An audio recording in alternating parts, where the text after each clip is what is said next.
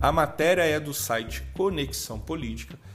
Exclusivo, Bolsonaro avança com projeto para que Brasil tenha presídios privados, presos trabalhando e pagando custos.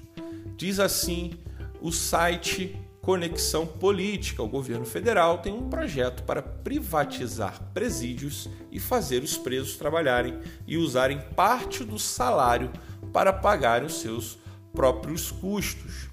Noticiado pelo Conexão Política em julho de 2020, a pauta esteve em alta na agenda do Palácio do Planalto e está nos processos finais para ser a nova aposta do presidente Jair Messias Bolsonaro. Conforme apurou a nossa equipe, tá? a equipe do, do site Conexão Política, a, a ideia é que os estudos de Santa Catarina e Rio Grande do Sul estejam, sejam utilizados como projeto piloto. Tá? Então, além disso, foi apurado também que o governo quer utilizar a região do Nordeste como plano estratégico, estendendo a proposta para capitais em altos índices de violência. As visitas do chefe do executivo ao Nordeste têm sido apenas uma agenda visando uma futura reeleição, né? Ou, ou aliás, não tem sido, não tem sido apenas visando uma reeleição, mas também uma investida para consolidar aliados que estejam dispostos a acenar positivamente para a atitude dos sonhos de Bolsonaro. Ceará e Pernambuco estão na mira do governo federal. No primeiro semestre de 2020, o Ceará apresentou um forte aumento da violência em comparação com o mesmo período de 2019. O número de assassinatos cresceu em 102,3%, passando de 1.106 assassinatos de janeiro a junho de, do, de, de 2019 para 2.245 em 2020, de acordo com os dados oficiais da Secretaria de Segurança Pública. O cenário em Pernambuco foi bastante semelhante. De janeiro a junho de 2020, 1.962 pessoas foram assassinadas no estado. O número representa aumento de 11,8% com relação ao mesmo período de 2019, que foi de 1.755 vítimas. Os estados são do Fórum Brasileiro de Segurança Pública. É, é, na verdade, os dados são do Fórum Brasileiro de Segurança Pública através do documento anual que trazem números fornecidos pela Secretaria de Segurança Pública Estadual, pelas polícias civil, militares e federal. Caso o projeto realmente avance, a iniciativa privada poderá atuar 35 a 40 anos. Então, assim, é, o que é importante a gente entender sobre este projeto que o presidente pretende é, dar andamento? É, há uma relação hoje para a sociedade incômoda é, em relação aos seus presos, né? O Bolsonaro defende essa pauta há muito tempo, muito tempo ele fala, às vezes com a sua forma mais rude de falar, mas fala, né, que os presos possuem uma vida, segundo ele, abre aspas para o Bolsonaro, vida mansa, né, sustentada pela sociedade. E que isso deveria ser de alguma forma modificado. A gente sabe que o trabalho né, dentro da prisão é algo que precisa ser resolvido na Constituição. Há uma proibição constitucional para que haja trabalho é, dentro dos regimes prisionais. Pagamento de custos a mesma coisa. Via de regra, um preso ele fica sob a cautela do Estado, né, ou da, da, da, do, da federação, né, do, do, da unidade federativa lá, o Estado, ou é, do, do governo federal, dependendo do local ou do crime que ele tenha cometido. Essa é uma discussão muito importante que precisa ser também realizada.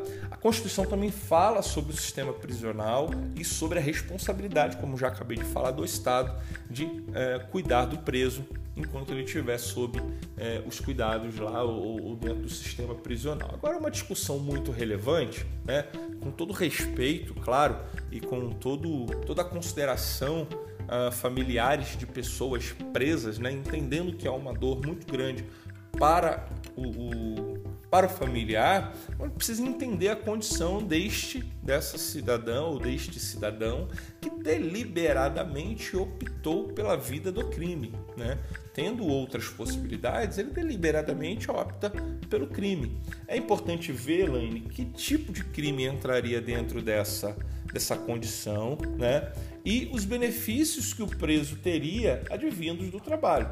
É, hoje nós já temos cenário de, de, de trabalho voluntário é, ajudando na formatação ou no cumprimento da pena, com possibilidade de avanço de regime, sai do fechado, vai para o semiaberto, ou vai para o aberto, sai do semiaberto, vai para o aberto, ou seja, o trabalho ele está inserido.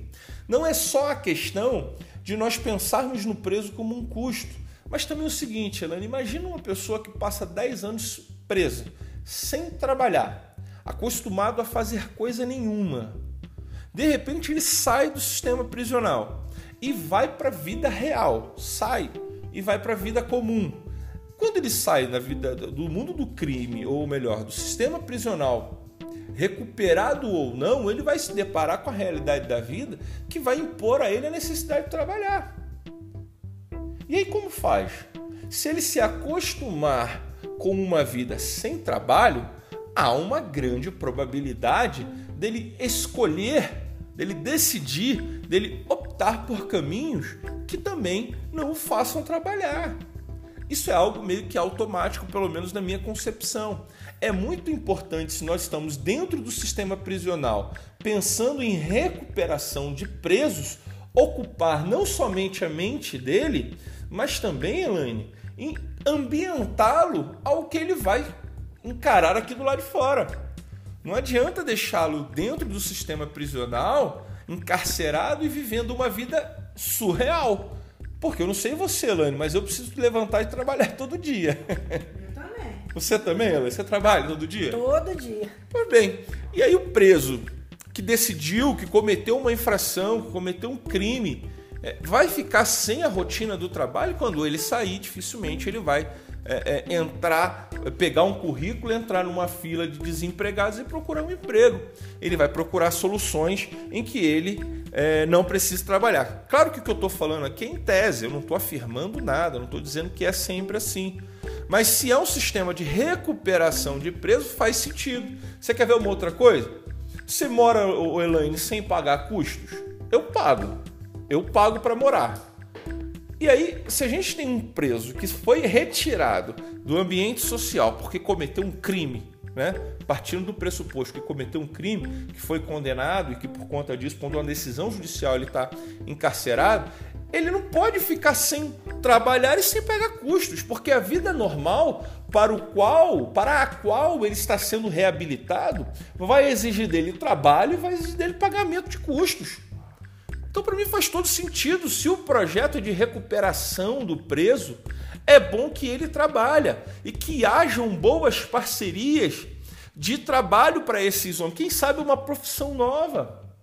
Quantos empreendedores não teriam, se a coisa fosse bem organizada, não teriam vagas de emprego, Elane, fábricas, para receber esses presos, eles ocuparem pelo menos oito horas do seu dia com algo positivo, que vai ajudá-lo no processo de recuperação da vida criminosa.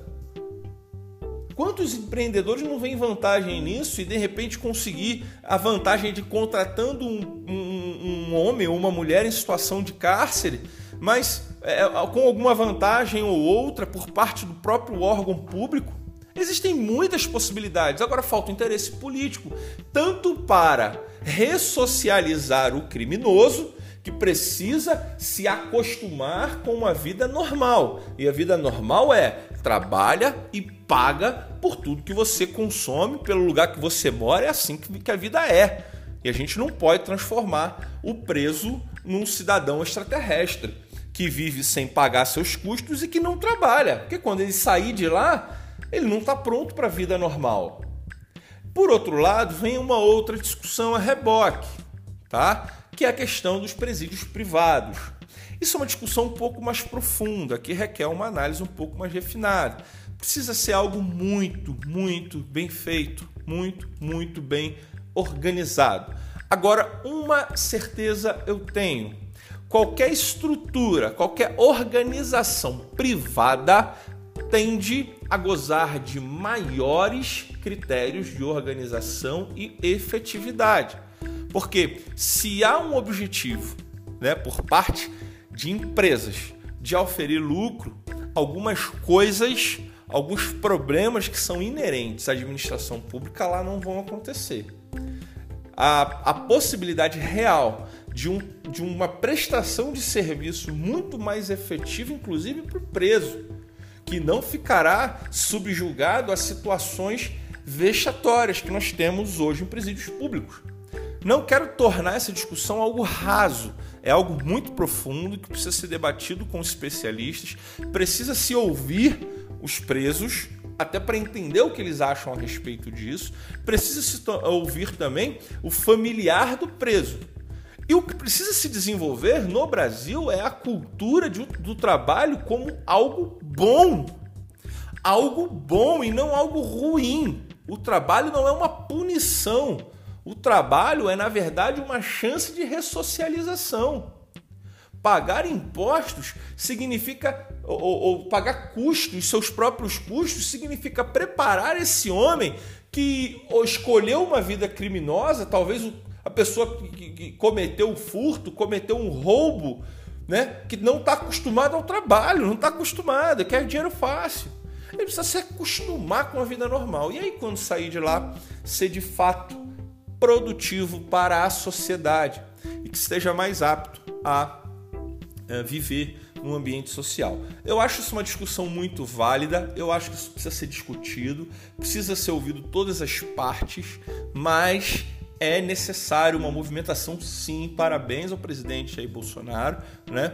É, e toda a sua equipe por desenvolver essa proposta que isso seja discutido com maturidade. Trabalho não é punição e não tem nenhum cidadão comum, claro que existem os super supremos, os mais ricos, né, que nunca viram trabalho na sua frente, mas o cidadão comum, ele é um cidadão que paga seus impostos e que trabalha, e que precisa enxergar no trabalho não um problema, mas oportunidade. Então, faço eco aqui a essa iniciativa do governo federal e torço para que essa discussão seja elevada a um nível a um nível é, satisfatório, né? E que talvez a gente consiga tanto a privatização, que é algo que eu, que eu concordo, claro, que obedece todos os critérios e com muito cuidado, né, com uma supervisão muito criteriosa do órgão público responsável, mas quanto ao trabalho e quanto a pagamento de custos, eu acho que é natural. Nenhum cidadão na face dessa terra deveria ser privado de trabalho. Isso, na verdade, tinha que ser visto com maus olhos. Né? O cidadão preso deveria dizer: Poxa, eu quero trabalhar, eu preciso trabalhar, é bom para mim trabalhar, e não o contrário. E a, a, os familiares também é, fora precisavam, precisariam entender é, a importância de, é, de, de, dessa essa chance, essa oportunidade de ressocialização daquele que está preso. Nesse momento agora, meio-dia e 40. Gustavo, queria que você comentasse. Alcolumbre livra do impeachment ministros do STF. É, Elaine, é acontecendo, tá acontecendo essa movimentação mesmo, tá? É, isso é uma matéria da revista Oeste, Alcolumbre livra do impeachment ministros do STF. 36 pedidos, Elaine, contra os juízes da corte foram engavetados. Parece piada, né? Mas é isso. O presidente do Senado, Davi Alcolumbre, do DEM, do Amapá, arquivou todos os pedidos de impeachment contra os ministros do Supremo Tribunal Federal, STF, e o Procurador-Geral da República, Augusto Aras. Ao todo, 38 processos foram engavetados em 22 de dezembro, último dia do ano legislativo. Do total de 36 ações, mirava os ministros do STF, informou o jornal Globo, sendo 17 só nas costas do Alexandre de Moraes, o relator do inquérito do fim do mundo, né? É, é, relator do inquérito inconstitucional das fake news. Esse é o inquérito do fim do mundo e da investigação ilegal que apura supostos atos antes democráticos. Os documentos ficaram na mesa de Alcolumbre durante o tempo em que os magistrados decidiam acerca da reeleição da mesa diretora do Congresso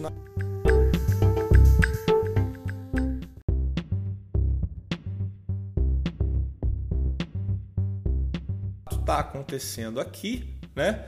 O Alcolumbre, né? O, o, encerrando o seu mandato aí, esses dois anos em que ficou à frente na presidência da Casa Legislativa, né? Do Senado, ele recebeu inúmeros pedidos de impeachment dos ministros do STF, muito em função, por isso, o Alexandre de Moraes seria o grande alvo, muito em função desse chamado inquérito do fim do mundo, alcunha essa dada pelo ministro Celso de Mello, né? na verdade Marco Aurélio Mello. Ele chama essa, esse inquérito das fake news uma aberração e também dos atos antidemocráticos. Né? O que fica claro para nós é aquilo que nós já desconfiávamos, que, na verdade, o Senado Federal se transformou no, no, no, no QG, né? No, no, no, quartel, na ala de segurança do STF. O, o, Senado Federal, na pessoa do presidente, por enquanto, até então, né? É, o Alcolumbre, logo nós teremos novas eleições e veremos quem serão ou quem será o novo senador que vai assumir essa posição, tem sido aí a grande ala de segurança, o, o departamento de segurança do STF. Porque toda ação movimentada, seja pela população, seja na pessoa dos deputados federais ou qualquer outro legislador, qualquer pedido de impeachment para na cadeira da presidência do Senado isso é o que vinha acontecendo até então e nós torcemos muito. Por isso brigamos aqui quando o STF tentou fazer uma manobra para permanecer com Rodrigo Maia e o próprio Davi Alcolumbre na presidência da casa, né, dessas casas, das casas legislativas. Por isso nós brigamos tanto aqui para que isso não acontecesse. E graças a Deus conseguimos reverter lá no, no, no STF e o, tanto o Alcolumbre quanto o Maia não puderam concorrer ou não poderão concorrer à reeleição, justamente por conta disso. Lá no Senado, que é o único, o único político que pode mexer, que pode interferir, que pode é, aborrecer, que pode tirar da zona do conforto qualquer ministro do STF é o presidente do Senado. Porque ele é o responsável por receber, por receber os pedidos de impeachment e dar prosseguimento.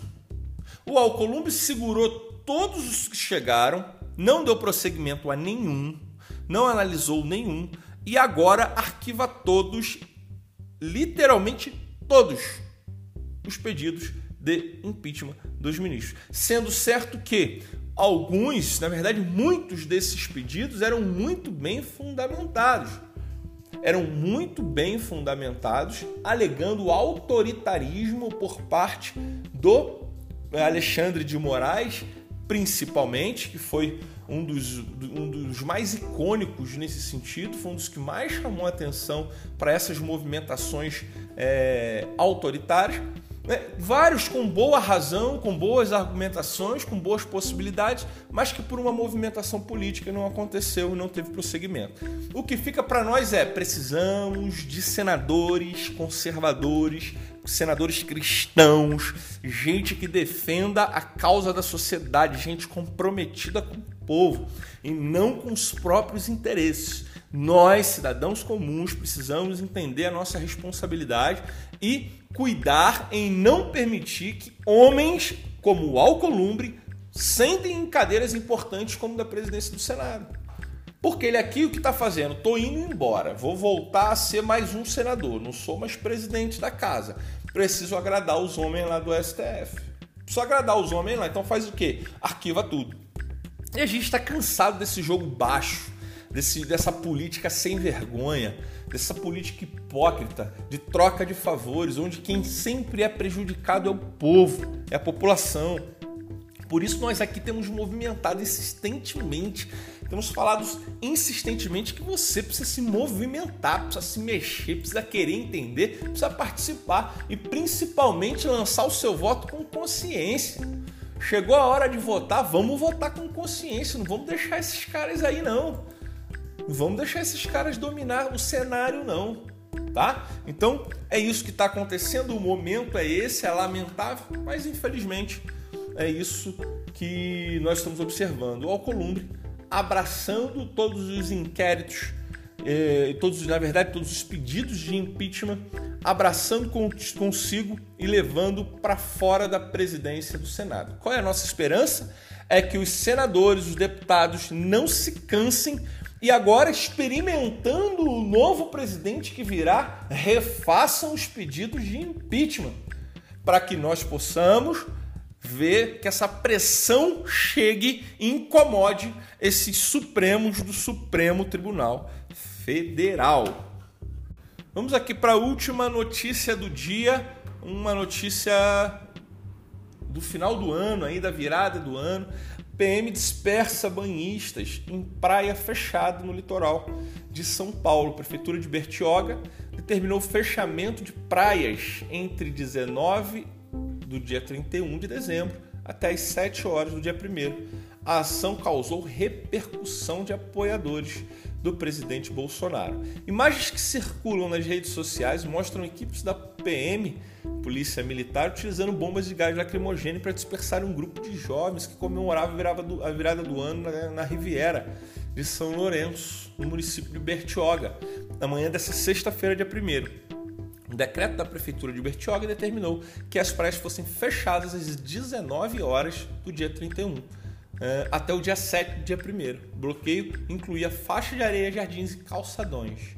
A medida visava impedir aglomerações para conter o contágio do novo coronavírus. A ação da PM foi criticada por bolsonaristas, entre eles o deputado estadual Gil Diniz, do PSL de São Paulo, Coronel Telhada, do PP de São Paulo, e o ex-ministro da Educação Abraham Van Traub os, apoia os apoiadores do presidente Jair Bolsonaro também aproveitaram a ocasião para criticar o governador do estado de São Paulo, João Dória. A ordem ilegal, abre aspas, ordem ilegal não se cumpre. Polícia Militar do Estado de São Paulo. Lamentável ver uma instituição de Estado para censurar a liberdade de cidadãos ordeiros que cometeram o quê? Foram até a praia na virada de ano, é tudo que o PSDB quer, que a população odeia os, é, que a população odeia os policiais como todo tucano já odeia. Meu repúdio, diz uma publicação do Gil Diniz, conhecido como Carteiro Reaça. É, fazer a PM atuar contra banhistas que nada faziam é uma ordem que eu jamais cumpriria. Ficaria preso, mas não cumpriria os malditos pancadões rodando a todo vapor e a PM não recebe ordens do governo para agir contra isso. Inversão total de valores do governador ditadória, fecha aspas, para o coronel Telhada em seu Twitter. Mais tarde, em uma publicação em seu perfil no Instagram, Telhada, eh, Telhada parabenizou a PM pela ação. Não há ninguém ferido, nem policiais militares e nem integrantes da desordem urbana. Sendo assim, parabéns à nossa PM e aos integrantes do 21º BPM, mas não retiro o que disse sobre o ditadória que não valoriza a PM, fecha aspas, para o deputado. Procurada, a Secretaria de Segurança Pública de São Paulo afirmou em nota que a Polícia Militar realiza operação Paz e Proteção com o objetivo de coibir a formação de pancadões ou aglomeração em todo o estado. Na noite desta quinta-feira, dia 31, foram realizadas ações para dispersar frequentadores que iniciavam bailes ou geravam perturbação do sossego em diferentes municípios como São Paulo, Caraguatatuba, Embu das Artes, Taboão da Serra, Ubatuba, Praia Grande, São José dos Campos, Guarujá, Ribeirão Preto, Itapevi e Bertioga, diz o comunicado. Bom, e o que fica aqui é, a nossa, é, o nosso espanto com a razão, com a, com a proporcionalidade das ações da Polícia Militar é, nessa virada de ano. Como disse o deputado Coronel Telhada, é, dá uma impressão de que é mais fácil coibir e que há uma violência desregrada com alguém que decide ir à praia do que, por exemplo, com alguém que perturba a ordem pública né, e que expõe pessoas a risco, por exemplo, nos pancadões. Houve sim, de fato, no dia 31, uma ação contra esses pancadões. Agora, a gente sabe que essas ações não são ações rotineiras. e que é, há muito mais é, uma, uma, força desmedida com cidadãos de bens que não estão com, com, cometendo crime, que não estão lesando ninguém, né? que estão é, ali no, no, na sua intimidade, ali no seu tempo de, de lazer, né? sendo expulsos da praia com bombas de efeito moral. É algo desproporcional, pelo menos desproporcional.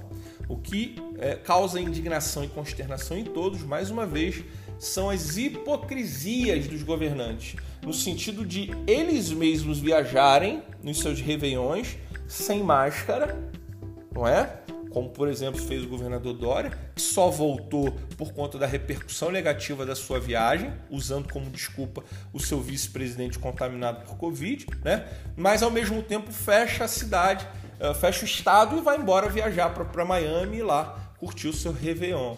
Né? Há uma hipocrisia muito grande, é disso que as pessoas estão cansadas. Por isso, fora Dória, nas praias de São Paulo, por isso a população se cansa. Se fosse coerente, olha, eu cumpro o isolamento junto com vocês, eu vou aqui ó, bancar junto com vocês, mas não banco. Aqueles que fazem a promoção do, isola, do, do, do isolacionismo, eles mesmos não são capazes de cumprir por sua impossibilidade, porque é insano, as pessoas não suportam mais isso. Então, é, essa hipocrisia tem cansado as pessoas. E aí o índice de rejeição do Dória vai aumentando cada vez mais, o que é um favor para nós. Eu espero sinceramente que 2022 seja uma resposta definitiva ao João Dória e todas as suas é, artimanhas e todas as suas hipocrisias. Espero que a população responda na urna. É, da, da, da mesma intensidade da agressividade dele em relação a esses banhistas, por exemplo. Então, é, estamos encerrando agora aqui, exatamente meio-dia e 55. Quero deixar o meu abraço para você, meu querido, querida ouvinte do Vale do Paraíba, do sul de Minas. Amanhã, ao meio-dia, nós estaremos aqui novamente, meio-dia uma, trazendo informação e opinião. Aqui a gente não se omite, não. Aqui a gente fala o que pensa né? e abrimos espaço nas nossas redes sociais, no nosso WhatsApp, para que você dê a sua opinião juntamente conosco tá bom? Então fica com Deus, um abraço para você, que Deus te abençoe, que Jesus reine na sua vida, na sua casa, que você entenda a sua posição dentro do cenário político no Brasil, que você exerça a sua cidadania em todos os sentidos no voto e na hora de cobrar os nossos governantes. Quer fazer a sua denúncia, quer fazer a sua reclamação, quer dar a sua opinião, use o nosso WhatsApp DDD 11 990 19 20 77. Grande abraço para você até amanhã ao meio-dia.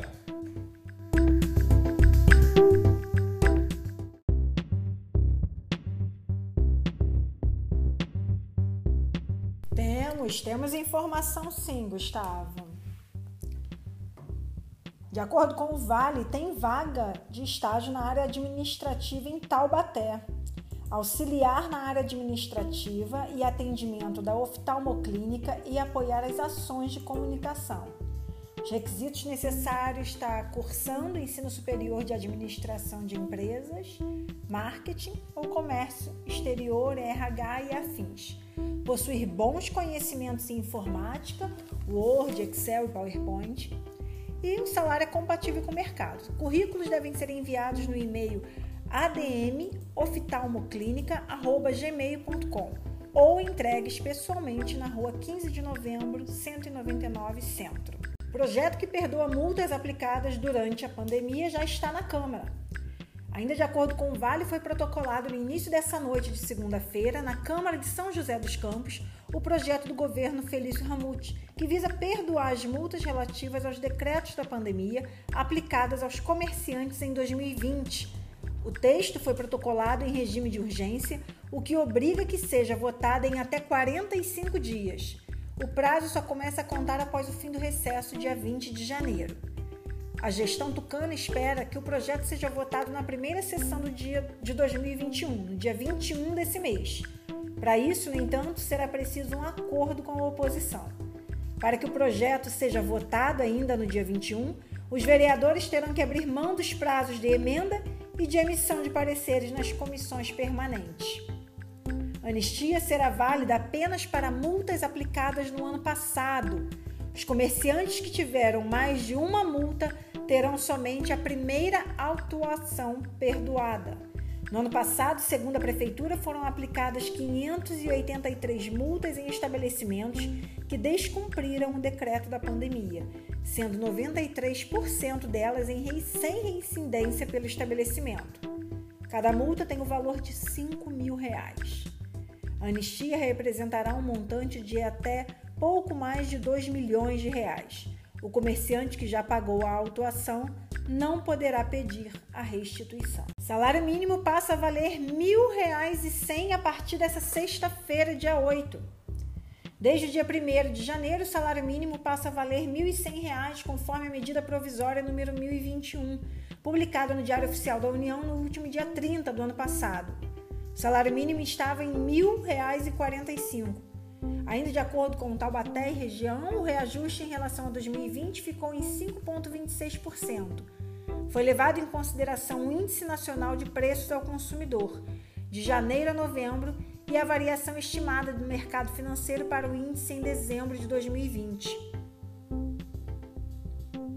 Essa é a terceira definição de valor para o salário mínimo de 2021 no dia 15 de dezembro, o governo aumentou de R$ 1.067 para R$ 1.088 a estimativa para o salário mínimo. O valor constava de mensagem modificativa ao projeto da Lei de Diretrizes Orçamentárias.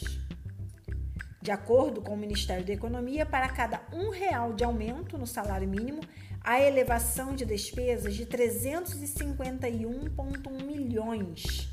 Assim, o reajuste de 12 ao passar de 1.088 para 1.100 gera gasto adicional de cerca de 4 bilhões em 2021. A equipe econômica destacou na última quarta-feira, dia 30, que a correção do valor do salário mínimo é obrigação constitucional e que não afeta o compromisso do governo com o teto de gastos e com o ajuste fiscal. Apesar de entrar em vigor nessa sexta-feira, o novo valor precisa ser confirmado pelo Congresso Nacional, já que o governo fez o reajuste por meio de uma medida provisória. E agora? Tem um aqui ó, sobre o movimento Pro Vida. Pedirá que lê. Então, donos de veículo não vão pagar e eu vou. Eu termino. Pode fazer. Ué? Pode fazer. E aí você fala? Não.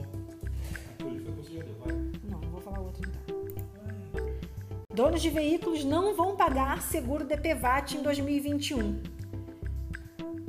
Proprietários de veículo não terão que pagar o seguro obrigatório de danos pessoais causados por veículos automotores em 2021.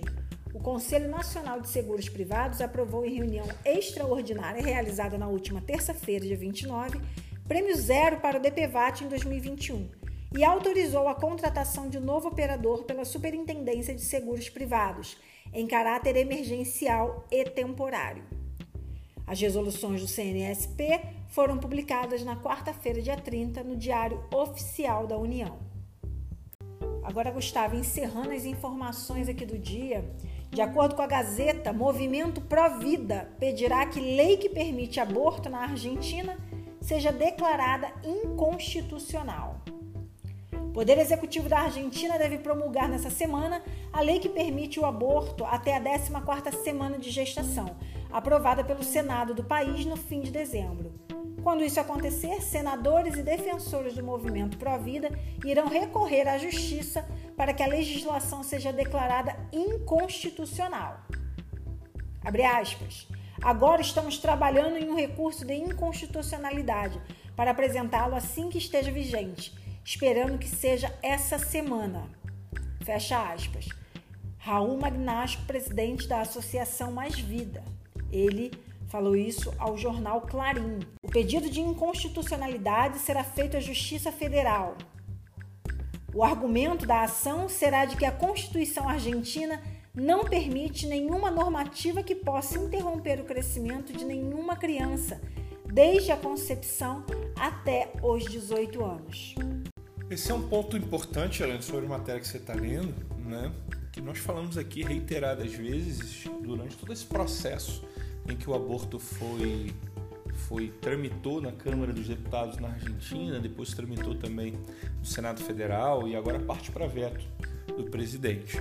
É, a gente acha interessante, e o ponto que eu quero trazer nesse comentário sobre essa matéria é o modus operandi, a maneira como a direita e a esquerda trabalham e suas diferenças.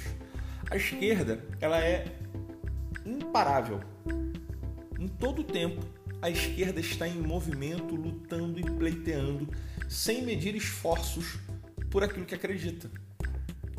Usam todos os meios, usam todos os recursos, todas as possibilidades existentes e até algumas imorais e outras ilegais. A esquerda ela é imparável na obsessão por seus objetivos, no desejo de atingir seus objetivos. E essa talvez seja a grande diferença entre esquerda e direita, porque a direita tende à acomodação.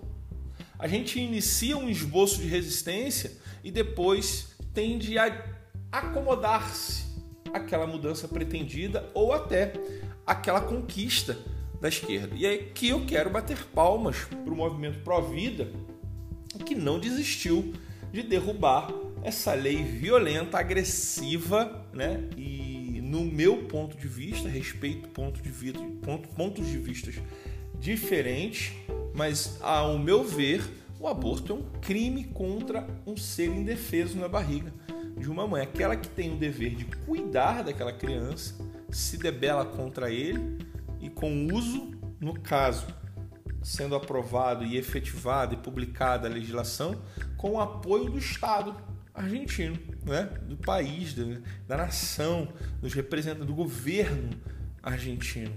O que é muito trágico no meu ponto de vista. O que fica sobre isso, Elaine, que eu gostaria de abordar aqui nesse comentário muito sucintamente é que uh, o, o movimento Provida está fazendo exatamente o que tem que ser feito: se utilizar de todos os recursos morais, éticos e legais, porque essa é a grande diferença entre direita e esquerda.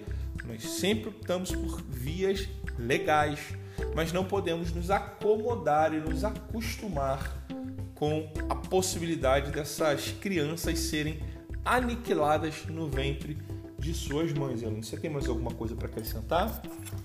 É, Gustavo, Deus permita que esse movimento tenha sucesso, né? Porque até então, pela norma argentina aprovada no Senado em 30 de dezembro, agora o aborto até a 14ª semana de gestação faz parte do programa médico obrigatório do sistema de saúde público da Argentina, né? o que significa que ele deve ser feito de forma gratuita, sem mediação de autoridades ou necessidade de justificação. Os hospitais são obrigados a responder um pedido de aborto em 10 dias. Caso o funcionário público ou os profissionais da saúde não cumpram esse prazo, os responsáveis poderão ser condenados a três meses ou um ano de prisão, além de ter suspenso o registro profissional pelo dobro de tempo da pena. A objeção da consciência é garantida, mas os profissionais de saúde são obrigados a encaminhar a paciente que deseja fazer o aborto a outro médico sem demoras. Do contrário, são punidos. Pois é, exatamente. É, o, o, o, médico que se formou com o sonho de salvar vidas agora é obrigado a fazer um aborto ou simplesmente não querendo fazer por uma questão de convicção de fé, ele será obrigado a indicar alguém que o faça ou seja, participará ativamente desse homicídio dessa criança ainda no ventre de sua mãe. É uma lástima, é uma pena. E volto a dizer, bato palmas para a iniciativa do movimento Pro Vida. Não digo eu que eles obterão êxito nesse, nessa tentativa ou nesse pleito, não é isso. A questão é que a iniciativa por si só revela uma coragem que nós, cidadãos de direita, conservadores, cristãos, deveríamos ter de nos movimentarmos a favor de pessoas, a favor de vidas no ventre, a favor dos nossos próprios direitos.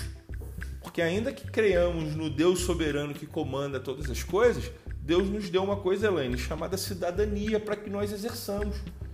Então, negligenciar o poder que nos foi dado por Deus e a maioria que representamos no Brasil, isso é, é jogar no lixo alguma coisa que Deus construiu, um propósito que Deus tem, inclusive, com a nação brasileira. A bancada evangélica no Brasil é uma bancada muito forte, que decide presidentes. A gente sabe que a eleição do presidente Jair Bolsonaro foi fruto de uma, de uma coalizão, de uma unicidade, uma unidade dos líderes evangélicos, da bancada evangélica, do movimento evangélico. A gente sabe que foi o movimento evangélico que definiu, é, ao final, as eleições.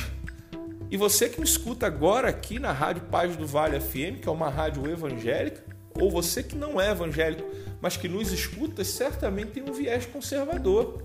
E eu quero ressaltar aqui o nosso compromisso em fazer alguma coisa além das nossas orações. Faça suas orações, nunca deixe de fazê-las. Nós não confiamos inteiramente nos nossos próprios braços, nós confiamos inteiramente em Deus.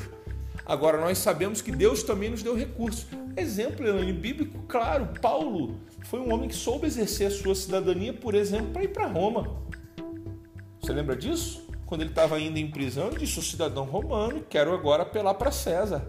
E aí ele é enviado para Roma cumprir um, propósito do Evangelho. Ele usa a sua cidadania para é, que houvesse benefício próprio, para que ele pudesse cumprir uh, o projeto de Deus, para que ele não fosse agredido dentro da prisão fosse respeitado.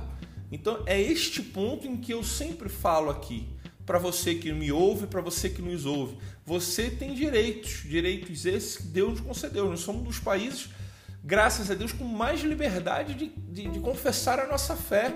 Existem países vizinhos, Chile, própria Argentina em alguns casos, existem países na África, isso aos montes, perseguições duríssimas, países na Ásia que sofrem, cristãos sofrem perseguições e que não conseguem exercer o seu direito de cidadão nós aqui não somente podemos exercer o direito é, de orar, de confessar a nossa fé livremente, embora alguns movimentos tentem nos calar, a gente ainda pode exercer o nosso direito como cidadão. Então, faça bom uso disso, aproveite a oportunidade e vamos para cima. Parabéns ao movimento pró-vida que está de fato lutando pela vida. Bom, eu quero aqui fazer o anúncio de mais um, um grande parceiro aqui do nosso programa, é, a BR Previdência. A BR Previdência é um escritório de assessoria especializado em assuntos previdenciários e que tem ajudado muitas mamães, mamães grávidas ou com filhos até 4 anos, filhos ou filhas com até 4 anos. Eles têm conseguido adquirir um benefício junto ao INSS então é muito importante você que está grávida e nos ouve, você que tem um filhinho ou uma filhinha de no máximo 4 anos que nos ouve, que você anote esse número que eu vou passar aqui agora, para entrando em contato com o time da BR é, Previdência, você consiga saber se você tem ou não direito ao salário maternidade. Você pode estar pensando, ah, Gustavo, mas eu não tenho filhos nessa faixa de idade e nem estou grávida.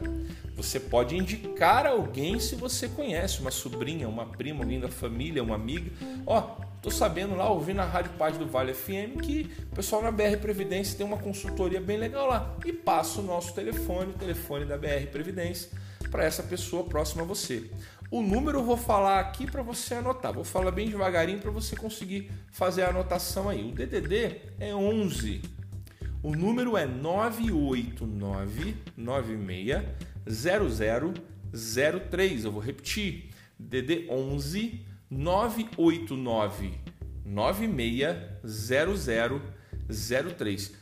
Você entrando em contato agora, entra em contato por WhatsApp, tá? Pode ser por WhatsApp, você vai receber um atendimento todo especial pelo WhatsApp. Agora mesmo tem um especialista da BR Previdência esperando para te atender para falar com você e tirar todas as suas dúvidas, tá bom? Então entre em contato agora mesmo, repetindo o telefone DDD 11 989 96 0003. Esse é o telefone com o WhatsApp da BR Previdência para que você tire suas dúvidas. Muitas pessoas já estão entrando em contato, muitas pessoas já estão aí é, tendo uma informação, tendo uma consultoria totalmente gratuita, tá? Não tem custo nenhum, você não paga nada.